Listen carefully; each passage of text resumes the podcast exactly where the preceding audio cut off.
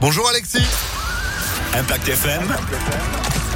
Le pronostic épique. Salut Phil, bonjour à tous. Le dernier quintet plus du meeting de plat de Cannes-sur-Mer. Aujourd'hui, le prix de grâce des 13h50, 2150 mètres à parcourir avec un terrain qui s'annonce très souple. Après les pluies euh, tombées sur la côte d'Azur ce week-end, euh, retenons le numéro 10 en tête. Le petit prince a dit l'entraînement en forme de Christophe Ferland, la monte de Christiane Desmoureaux. Cheval qui reste sur une troisième place sur cette piste pour euh, sa rentrée. Opposons-lui le numéro 5, Heliopolis, très en forme et en vue à Cannes-sur-Mer. Viendra ensuite le numéro 11, Craps, récent deuxième d'un quintet plus à sur mer avec Monsieur Quintet, Stéphane Pasquier.